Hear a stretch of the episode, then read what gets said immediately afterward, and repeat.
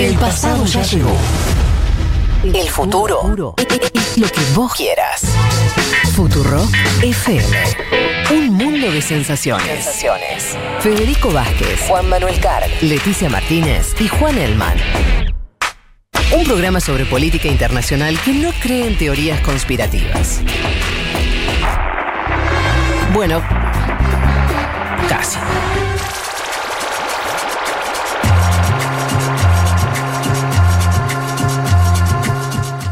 Car, vamos a hacer lo que podamos, porque el tema que tenemos acá, eh, que íbamos a hablar también y que también íbamos a participar todos, eh, tiene que ver con la semana en Brasil y la semana posterior o los días posteriores a que Lula recupere sus derechos políticos. Bien, el lunes, como decía antes en la venta, explotó la bomba en América del Sur porque Edson Fallín del Supremo Tribunal eh, Federal anuló las condenas contra el expresidente Luis Ignacio Lula da Silva en Curitiba. La decisión significa más menos que la posibilidad directa de que Lula vuelva a tener plenos derechos políticos, es decir, que pueda ser candidato. ¿Qué es lo que hizo Fallín en términos jurídicos? Perdón, aceptó un habeas corpus impuesto por la defensa del expresidente en el marco de la. en- ay, ay, ay. ¿Cómo? ¿Qué No, pasó? Lo cansé, lo cansé. No, no, no. Sí, sí, sí, sí. Apareció el muñeco Gallardo antes del clásico. Sí. A ver, Fachín aceptó un habeas corpus que era impuesto por la defensa de Lula, estoy diciendo. ¿Qué cuestiona Fachín? Que Lula haya sido jugado en Curitiba, Fede, compañeros. Sí. Si uno se pone a pensar en eso, tiene lógica total. Porque uno dice, el departamento de Guarujá Mm. estaba en San Pablo, ¿no? Cayó en Curitiba porque en Curitiba, ¿quién estaba? Moro. Moro. Moro venía llevando la, la investigación del lavallato. Esa especie de manipulit, lo contamos muy, muy Sí, sí. la- largo y tendido acá, ¿no?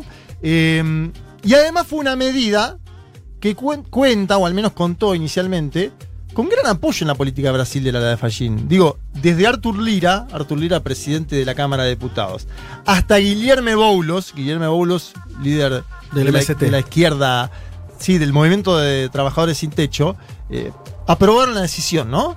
Es decir, o- polos opuestos en la política brasilera. Esta decisión ahora va a ser sometida a fines de marzo a- al Pleno del Máximo Tribunal. Hay que decir que Lula había sido condenado mientras giraba por Brasil, ¿se acuerdan ustedes eso? Encabezaba encuestas, abril del año 2018, pasó 580 días detenido.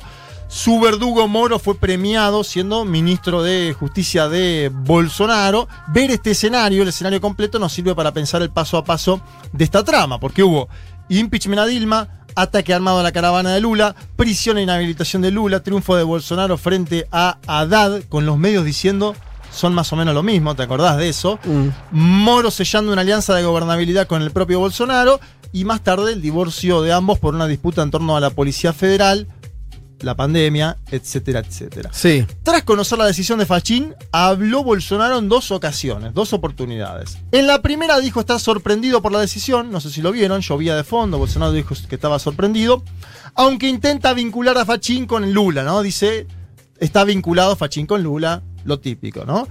En la segunda apunta directamente a los gobernadores por el, confin- por el confinamiento que tiene lugar en este momento en diversos estados de Brasil. Y dijo que es Lula, atención a este dato, porque se suben los dos al escenario. Lula Sí, se sube claro. y Bolsonaro lo sube a Lula. Bolsonaro dice que es Lula quien está detrás del confinamiento en varios estados de Brasil, adoptando medidas como en la Argentina, que va camino a Venezuela. Toda esa ensalada discursiva la dice Bolsonaro, si les parece, escuchémoslo. Dale. E eu estou muito preocupado com essa política que, infelizmente, continua e tem uma adesão total por parte de governadores ligados ao Lula, ligados ao PT. Isso leva o cidadão a uma situação de miserabilidade. E eu digo, até mesmo a desacreditada OMS tem dito que a política de lockdown só, só tem um efeito: tornar o pobre mais pobre. Então, se ele fala, como é que ele pode falar em renda, em distribuição de renda, se quase ninguém trabalha com essa política de lockdown que ele apoia?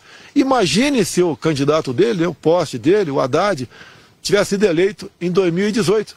Essa política de lock- lockdown estaria colocada em todo o Brasil. Seria o caos. Agora, política semelhante adotou a Argentina, por exemplo. Olha como é que está a Argentina. Já começa um processo semelhante ao da Venezuela. Bien, traduzco al presidente Jair Mesías Bolsonaro. La política de casi todos los gobernadores es apoyar el lockdown, ¿sí? es decir, el confinamiento. se obligan a quedar en casa y se pierden empleos. ¿Cómo puede una persona sin empleo ayudar a la clase empresarial? Es una catástrofe. Estoy muy preocupado porque esta política infelizmente continúa y tiene una adhesión total por parte de los gobernadores ligados a Lula, ligados al PT. Eso lleva a una situación de miserabilidad, dice Bolsonaro. Escuchen esto. Hasta la desacreditada OMS dice que la política de lockdown solo tiene un efecto, hacer al pobre más pobre. Imagínense al candidato de él, el poste Haddad, le dice poste Ajá, a Fernando poste, Haddad, sí. el poste Haddad, si Medio hubiera- trampista eso de hacer chistes y viste darle Sí, me- motes a los eh, contrincantes. dice, es muy "I- trampa. imagínense si el poste Haddad hubiese sido electo en el 2018. Mm. La política de lockdown estaría colocada en todo Brasil, sería un caos. Una política similar adoptó Argentina. ¿Y ahora cómo está Argentina? Se pregunta Bolsonaro. Con un proceso similar al de Venezuela. Bueno, una, Bueno, rarísimo todo. Una hay que dejar ensalada. de robar con lo de Venezuela por dos años, Total, ¿no? total. Bien, Leti, ¿eh? Me Che, gustó eh, esa. digamos, eh, 275 mil, estoy actualizando el dato en, en Folio Sao Paulo, 275 mil 300 mil muertos lleva Brasil. Sí, un cuarto de millón de muertos, ranquea muy alto, cada vez más alto, es una... una Un promedio de 1.500 en las últimas semanas, muertos diarios, ¿no? Estoy diciendo. sí. Y muchos días consecutivos donde suben más de 2.000. y- 2.200, Exacto. Hubo Juanma, con- te, te propongo ir para, para no... Vamos. para no ir tanto a lo informativo, y ya que Sí. estamos en la, la- en la onda esta medio debate, yo te pregunto, y con esto lo abrimos. y ya, ya estamos en esta, la abrimos a, a- a todos. Vos dijiste algo muy cierto. Lula recuperó derechos políticos, Lula ya está, es candidato, o por lo menos todos, todos los lulistas están diciendo es el candidato natural, lo cual es bastante lógico. Él mismo no se, no se baja de ese lugar. Y vos dijiste, y a Bolsonaro también, le- también se, lo, lo sube a Lula porque se sube él. Mm. Tiro la pregunta. ¿Eso es así?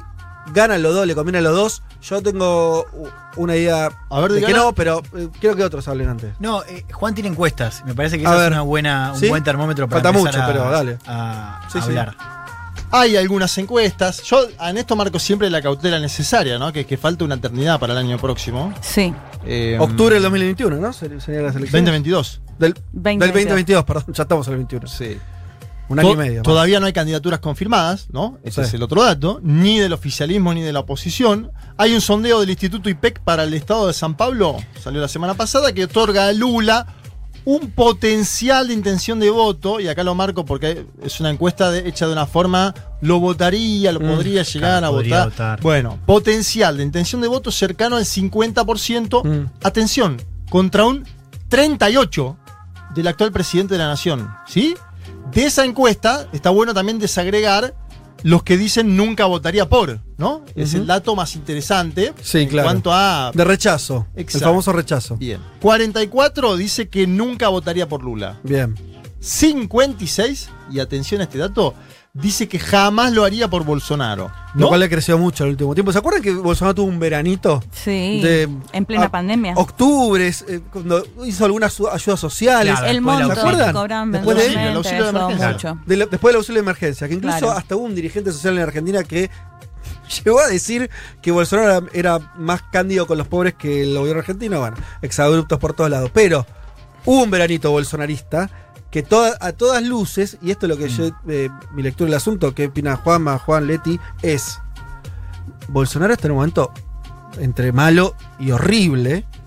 La cantidad de muertos disparada colapsó su relato. La narrativa de Bolsonaro es la misma que tenía hace un año con la pandemia. Sí. No hay que cerrar, y yo qué sé. Claro, pero con 275 mil muertos y el sistema de salud colapsado en San Pablo. La gente está muriendo literalmente antes de poder ser hospitalizada. Y lo otro que veo, lectura de diarios, y que tenés a la elite soltándole la mano de forma tremenda, los medios de comunicación ni hablar, ves el jornal nacional anti-bolsonarista, casi te diría pro-Lula, tenés a empresarios que están diciendo esto no va más, tenés a los militares que con ciertas diferencias con Bolsonaro, el tipo sin partido político, yo, lo que veo es un tren que va, me, me asombraría que termine el mandato en esta circunstancia. Me asombraría Bueno, que termine te el digo mandato. que tiene 38 puntos de intención de voto. Eso es, eso te, es la, una. te la doy te- vuelta para el otro, ¿no? Claro, pero yo te estoy hablando de los factores de poder. A lo que voy es. Bien. Vos sos un empresario antilulista, Juan Leti. Sí. Sos un empresario antilulista. Fuiste uno de los factores que eh, pulsó a Lima al poder. No querés que vuelva el PT. Enfrente lo tenés a Bolsonaro cayéndose en picada. ¿Estás muy tranquilo yendo a elecciones entre Bolsonaro y Lula? Bueno, ¿y a quién apoyás? Ahí entran los otros segmentos, ¿no? Yo creo que un reemplazo de gobierno sería Moro. un reemplazo de gobierno. Te digo, yo no sé si Bolsonaro en estas condiciones le da la nafta para competir. Bolsonaro, com- como no tiene nada para perder. Sí. Obvio. Es que para mí, un poco lo que vos dijiste, No ¿no? sé. Se empieza a caer un poco ese relato. Porque Sí. el año pasado, en este veranito que vos decís, Mm. a todos, todas nos llamaba la atención. Veías, porque todo este tema del de, el discurso de la pandemia de Brasil fue desde el comienzo. Y todos decíamos, ¿cómo puede ser que un presidente que diga semejantes bestialidades, que esté pasando todo lo que está en- eh, pasando en Brasil, aumentaba en, las en, en- en los números, ¿no? En las encuestas.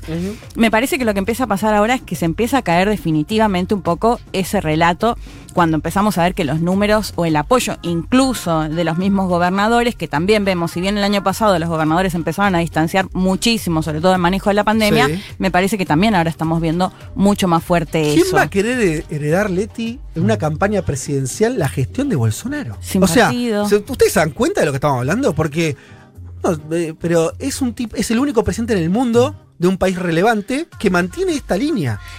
Y por eso el discurso de Lula me parece que fue muy bueno también por eso, porque él podía haber dinamitado todo, tiene Total. muchas razones. eh, Lula Para estar enojado. Para estar enojado. Sí. eh, y, y sin embargo, un discurso donde, por un lado, primero plantea esto del apoyo internacional que recibe, lo cual es un contraste muy fuerte entre Bolsonaro, que es un presidente muy aislado, pero además esta idea de del orden bien entendido, ¿no? De eh, referirse a la, a la- a la- a la crisis y a la catástrofe sanitaria, esta idea de la gobernabilidad, un poco, bueno, lo hemos visto en, en- en los, como, como decía Lolo Linera, Juan, los, los, nuevos progresismos, ¿no? Progresismos moderados. ¿No?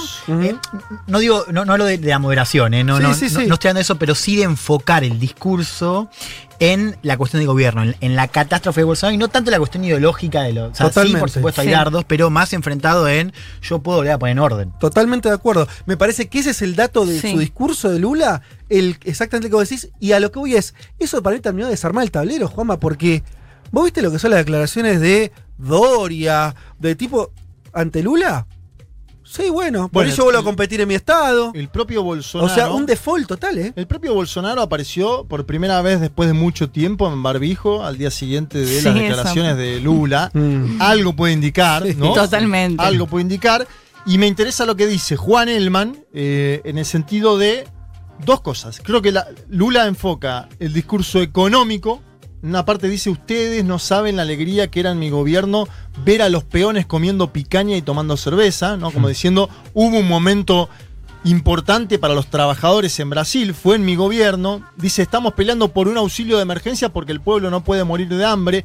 No es necesario leer a Marx para defender a eso, como diciendo, eh, me puedo mostrar un poquito más al centro pidiendo un auxilio de emergencia y que no suene mal. Y atención, nombra la alianza del año 2002, cuando fue con. Alencar. Cuando Con la fue- derecha. Cuando él fue con Alencar, un empresario. Es un Lula, algunos dicen pragmático, otros dicen moderado. Yo concuerdo que el Lula ve, como dice Juan Elman, la necesidad de ordenar Brasil. Brasil tiene la bandera orden y progreso. Hoy Brasil no tiene nada de orden y progreso. Nada, Nada. cero. De hecho, tengo un audio del propio Lula, que es el tercero, Dale. diciendo, este país está totalmente desordenado porque no tiene gobierno. Então, esse país está totalmente desordenado e desagregado porque não tem governo. Eu vou repetir: esse país não tem governo. Esse país não cuida da economia. Esse país não cuida do emprego. Esse país não cuida do salário. Esse país não cuida da saúde. Esse país não cuida do meio ambiente. Esse país não cuida da educação. Esse país não cuida do jovem. Esse país não cuida da meninada na periferia. Bien, bastante clarito, igual lo, lo menciono, este país está totalmente desordenado porque no tiene gobierno. Lo voy a decir de vuelta, dice Lula, no tiene gobierno, no cuida de la economía, del empleo, del salario, de la salud, del medio ambiente, de la educación, de los jóvenes, de los habitantes de la periferia. Un poco lo que nos decía eh, Celso Amorim, ¿no? Claro, cuando lo Eh, entrevistamos hace dos semanas. La semana pasada, ¿no fue? No, Uy, la no me anterior. acuerdo ya. la anterior. Bueno. De- el dato era que Celso no tenía idea de que iba a recuperar los derechos políticos de Lula, ¿viste? O sea, No. hubo una decisión de la justicia bastante sorpresiva, Sorpresiva. para las propias filas del PT, por lo menos para Celso Amorim. eh, que no, no, no, Sí. no, pre- no veían eso. Tengo ¿no? una segunda encuesta. Sí, a ver. La de XP y PESPE, esta encuesta está interesante porque es la primera tras la decisión de Fachín, ¿no? Y- a ver, XP y PESPE está vinculado al mercado financiero. Lo digo como para que entendamos primero de dónde sale. Sí. Cabeza a cabeza. Bolsonaro 27, Lula 25. Es decir, con un margen de mm, 3,5 más menos es un empate técnico. Y atención a esto por lo que decía Fede. ¿Quiénes siguen en el pelotón? Sergio Moro con 10, Ciro Gómez con 9 y el empresario y conductor televisivo Luciano Hack, asesorado hasta ahora por lo que sabemos por Marcos Peña, al menos en las últimas semanas hubo un acercamiento entre Marcos Peña y este conductor y empresario televisivo, 6 puntos, Luciano Hack. Digo, la derecha brasilera también está Moro con 10, Luciano Hack con 6, es decir, hay una dispersión ¿no? de las candidaturas y un Bolsonaro que todavía está o en primer lugar o en segundo. Bolsonaro está oscilando. Lo que yo digo es, atención con Bolsonaro, porque en un escenario de caída abrupta de la economía, de negacionismo temprano sobre el COVID, de cuestionamientos internacionales a Brasil y su liderazgo, de colapso sanitario en dos momentos de la pandemia, el año pasado y este, sigue teniendo un apoyo que va entre el 27 y el 38. Bolsonaro, ¿eh? Digo como para también marcar que ante la vuelta de Lula, Bolsonaro también puede subirse a ese y decir, sí, yo voy a ser el candidato que va a enfrentar a Lula y quiero vencer a Lula. Atención con eso. Estoy diciendo, por un lado, la, la otra encuesta, la que marcaba antes, cuarenta y pico de gente que no votaría jamás a Lula. Sí. Y tiene que decidir a quién vota, Claro, si a sí. Bolsonaro, si a Moro, si a Hack. ¿No? Son hoy los tres candidatos. Y del otro lado, la gente que dice 56, hasta ahora es más grande, no votaría jamás a Bolsonaro, que tiene que elegir entre, por hoy, Lula y Ciro Gómez, supongamos. Claro. Ahora nosotros siempre hablamos del antipetismo, ¿no? Como una las casi o la principal o la segunda fuerza política del país. Lo interesante, y este debate también me parece que lo muestra, es que Lula medio que rompe un poco eso. O sea, el antipetismo no es lo mismo cuando está Lula que cuando no. Porque Lula incluso, digo, hay votos eh, y es esto a veces suena, eh, a veces difícil de, de entender cómo hay gente que puede votar por Bolsonaro y votar por Lula. Totalmente. Los hay. Los Los hay, hay. y Y la candidatura de Lula también es tan fuerte, también por eso, porque Lula tiene o ha mostrado condiciones, al menos en las encuestas es lo que se dice, es lo que, lo que reflejan, que es capaz de romper, o al menos, vamos a decir, perforar un poco ese antibetismo. Digamos, Lula, una cosa es el PT con cualquier candidato, otra cosa es Lula en el juego. Totalmente. A pesar de que, yo no me voy a cansar de decir esto, la candidatura de Haddad fue exitosa. Lula le traslada a Haddad tremenda cantidad de votación, un tipo desconocido, Haddad, ¿eh? En, lo- en esa población que vos decís, además, los, los estratos bajos. Quiere decir, se dan, me parece, los dos fenómenos. El PT se probó que podía tener un, un candidato que no fuera Lula y que le fuera bien y pelear un balotaje. Y además, después pasó. Lo que está pasando con Lavallato es tremendo en términos de imagen de Lula, porque ¿cuánta gente decía que Lula era inocente? Los lulistas, Claro. el PT. Ahora Sí. lo está diciendo la Corte Suprema. O Eso- sea, eso- eso, eso es como explotar la Matrix Eh, y, sí. y arrancar de vuelta. Exitoso lo de Haddad en ese contexto, en el que se lo llevaban preso a Lula Exacto. diciendo es un corrupto, está preso. Digo, ¿cómo puede jugar eso también ahora? Y más si se declara la parcialidad de Moro. Yo digo, algo, algo para pensar el 2022. Bolsonaro ya no tiene más la carta de outsider. No la tiene más. Bolsonaro está manejando un país, lo está manejando mal. La, hay un sector también grande, según la encuesta que, que publica o Estado de San Pablo, que podría apostar un cambio, ¿no? Que es la otra cuestión que se mide en América Un Latina. tercer candidato.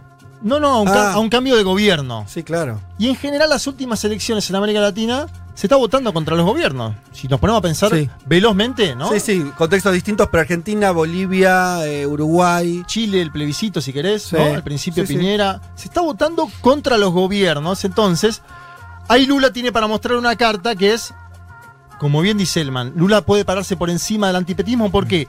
Porque Lula gobernó dos mandatos y salió con un 70% de aprobación en su momento. ¿Por qué salió con 70% de aprobación? Porque fueron buenas gestiones en términos económicos. Porque la gente pudo comer picaña y tomar cerveza. Entonces, Lula, si llega a convertir la elección en un plebiscito sobre las administraciones, yo creo que tiene serias chances de ganar la Y elección. te agrego otra cosa dinámica, que es la elección de, de Haddad y Bolsonaro se miraba la gestión de Dilma, con muchos problemas. Claro. ¿no? Ahora Digo, está un poco más la- lejos. o sea, eh, Exacto. Y después vino Bolso- el tema que después vino Bolsonaro, que medio te, te- te borronea los años de Dilma, que fueron malos, fueron de crisis, fueron de convulsión en las calles, fue de todo eso. Además vino una pandemia, que también las pandemias, ¿no? En esto, lo que decía Juanma, por ahí, en las sociedades por ahí funciona como un corte también mental Tremendo. importante.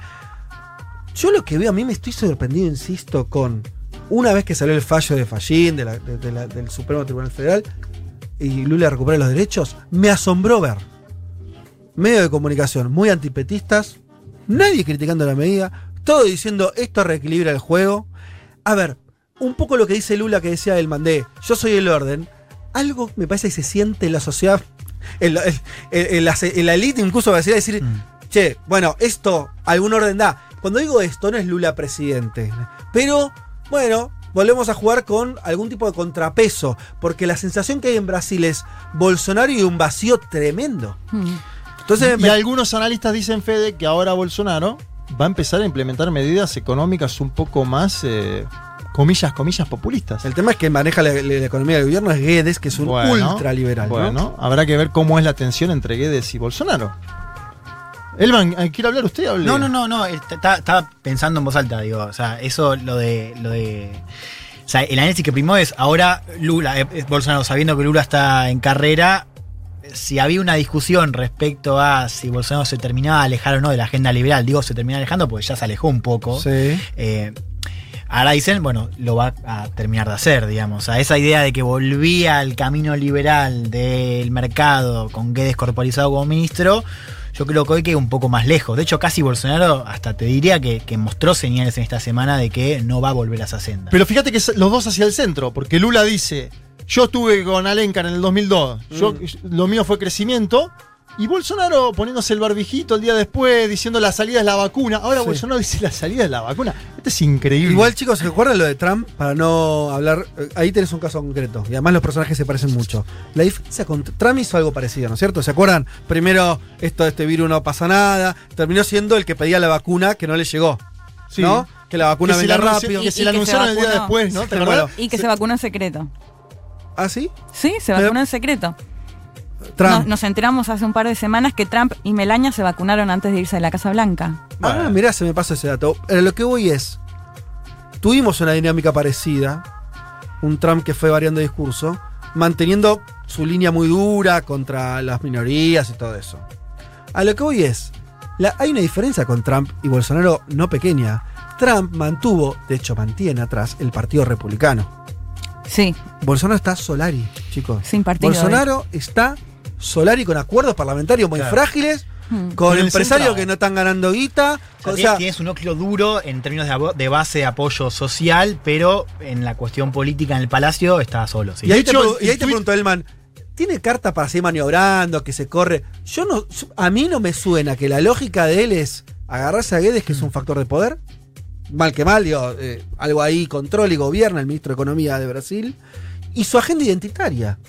Lo cual serían todas buenas noticias para Lula. Si vos tenés un Bolsonaro que sigue creyendo que va a ir para ahí, por más que amplíe, quiere decir, viste que hay una, par- un momento donde se nota, es como Trump se quiso correr al centro, era Trump, no pudo. Entonces, a mí me cuesta ver cómo va a articular, cómo podría articular una. Pero una murió de pie centro. Donald Trump, ¿eh? Digo como para también analizarlo Tenía el Partido Bolsonaro. Republicano atrás, no gobernó Sí, solo. claro. Sí, la agenda está identitaria va, va a estar. ¿Pero Ahora, qué votó, Fede? ¿Qué votó el, el pueblo norteamericano? ¿Votó al GOP como partido de 100 años o lo votó a Donald Trump? Ah, las dos cosas, está bien. ¿Viste? Al- al- el fenómeno... Pero se sostuvo en el poder Trump con mucha fuerza. Sí, sí, lo ¿Sí? que digo es que tam- también fue una experiencia propia del GOP. Y acá me parece que Bolsonaro, ese 27, ese 38, yo digo, está ahí. Ojo, atención, no lo subestimemos. Yo no subestimaría el poder de Bolsonaro todavía hoy, ¿eh? Porque incluso lo digo, tener 27 o 38 puntos hoy, siendo Bolsonaro y después de haber la- la caída abrupta de la economía, el negacionismo del COVID, el colapso sanitario, me parece que dice bastante de lo que es Brasil, ¿eh? Dice bastante, ojo con ese dato. ¿Qué? No, Dale, dale. solo como, como hay esa comparación de Estados Unidos y Brasil, que Sí. me parece buenísima. Pienso también en un, un eje que, que da para abrir, no, digo, no lo vamos a, a profundizar, pero es qué pasa con la reacción, sobre todo en los sectores militares, ¿no? Porque hemos visto, vos decís, bien, en los medios no está esa cosa de, uh, vuelve Lula, ¿no? Digo, hay una El cosa de, bueno, claro. Sí, eso no. Pero yo prestaría atención a qué pasa con los sectores militares. ¿Por qué, che? ¿Cómo a ver, sería eso, porque eh? quiero decir, ahí pensemos en las narrativas de las elecciones. O sea, hoy Bolsonaro ya está diciendo que, no- que si gana eh, otro candidato es por fraude, lo Sí. cual digo, uno puede pensar que es lo mismo, puede Lo pensar mismo no, de es lo Trump. mismo que le decía Trump. Sí. Trump intentó llevar hasta el último momento en Sí. Estados Unidos. ¿Qué pasó en Estados Unidos en esa semana caótica? Hubo un dato singular, que es que los militares no le respondían. Los militares fueron los que se iban a decir, nosotros somos los primeros que lo vamos a sacar a la Casa Blanca si se confirma el resultado. Sí. Pregunta abierta, no hace falta responderla ahora. No, claro. ¿Qué pasa en Brasil? Con los militares. escenario? Con los militares que tienen más de la mitad de las Fuerzas Armadas en el gobierno de Bolsonaro. Sí. Bueno, eh, Interesante pregunta. Interesante. Sí, a mí me suena que. Porque que- no tiene partido, como vos decís, pero No tiene a los milicos. tiene a los militares. ¿Y Sí. el- los milicos son un partido? Sí, ¿O no? sí. Hoy, o sea, Y hoy más que los nunca. milicos se politizaron y ocuparon espacios muy importantes en Brasil y hay que ver. Eso no se imagina, que la llegada de Lula volvería más civil el, go- el gobierno. ¿Tendrá política Lula hacia los militares? ¿Alguna? ¿De acercamiento? Los militares se van a jugar. Los militares en Estados Unidos, en Brasil es una institución, a diferencia de Argentina, socialmente respetada. ¿Van a salir a bancar a Bolsonaro? Lo hicieron, hace- cuando ganó lo hicieron, Bueno, pero había ganado las elecciones. seguro. pero Limpiamente. digo, había ganado limpiamente y hoy no. Ese, entre ese 27-38. ¿Tendrá apoyo Bolsonaro? Yo creo que tiene un apoyo muy grande en esa base, ¿eh? Como lo tiene en la Argentina el PRO, como lo tiene en Uruguay el Partido Nacional. Ojo, los militares suelen apoyar en general a los candidatos de derechas en nuestro país. Al menos esa es la inquietud, la, la- la inquietud, no. Bueno, la impresión que tengo. Dejamos esa, ese asterisco respecto al, al rol de los militares, pero lo cierto y lo que creo que quedó acá saldado es que el mapa político de Brasil cambió, se dio vuelta en cuestión de horas, te diría minutos. Sobre todo a mí me sigue impresionando, mientras Lula estaba sin derechos políticos, nadie suponía que los iba a recuperar rápidamente, nadie los daba como candidato y ahora ya, más allá de lo que pase en un año y medio y más, más tiempo todavía para la elección del... Ya hoy cambió la política de Brasil. Sí, Eso otra no ¿Y, tiene y nada qué que ver. pasa si lo llegan a, a- a juzgar a Sergio Moro? Para mí eso es clave. Digo, si se si llegan a la conclusión de que fue parcial, me parece que aún puede cambiar más el mapa. Fede, déjame comentar algo. Sí. Hoy se cumplen tres años del asesinato de la concejala Marieli Franco. Muy cierto. Me parece que es válido recordarlo, sobre todo si estamos hablando de Brasil. Sobre todo porque además ella estuvo en el centro de todo esto que fue ¿no? la política en relación a las milicias, la violencia política, que fue una novedad en Brasil y la tuvo ella como víctima principal. Y con algunos linkeos ahí directos a la familia Bolsonaro. Por si vos lo tenés más, más eh, lo seguís más de cerca, ¿no? Vi, es una intuición, te, te pregunto, la figura de Mariel Franco en Brasil empezó también a, hacer, a cobrar cierta relevancia, quiere decir, empezó a ser adoptado como un símbolo también de, eh, de lo anti-Bolsonaro, me Mm. parece, ¿no? Más que cuando fue el asesinato, eso, eso fue mi... Con el tiempo, decís. Con el tiempo se la ve más, se la- es una intuición, por ahí me estoy equivocando, no, no, no lo sé, eh, pero recordemos, digo, ella era, eh, era una concejala de un partido minoritario, digo, no era una figura central. Sí. Me parece que, y esto hizo bien, me parece parte de la izquierda más amplia, el esfuerzo supongo de medios de comunicación alternativos, no lo sé, de sostener su figura.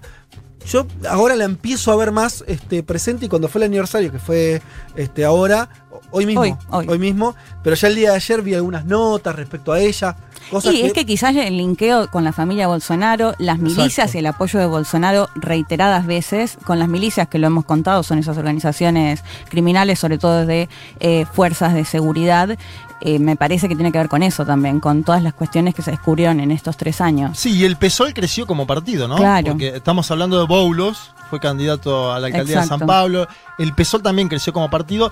Y, y- y ese va a ser un debate dentro de las izquierdas en torno a la candidatura, porque Lula posiblemente sea candidato, pero con quiénes y cómo arma Hmm. ese, eh, ese esquema, ¿no? De alianzas. Se viene un frente de, de- ¿cómo sería? To- eh, Frente de todiños. de todiños. Y todiñas. Bueno, vámonos de acá, sí, un poquito de música.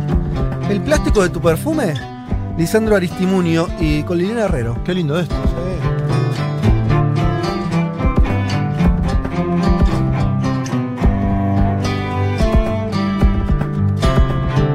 De un momento un gesto se convierte en fría calavera.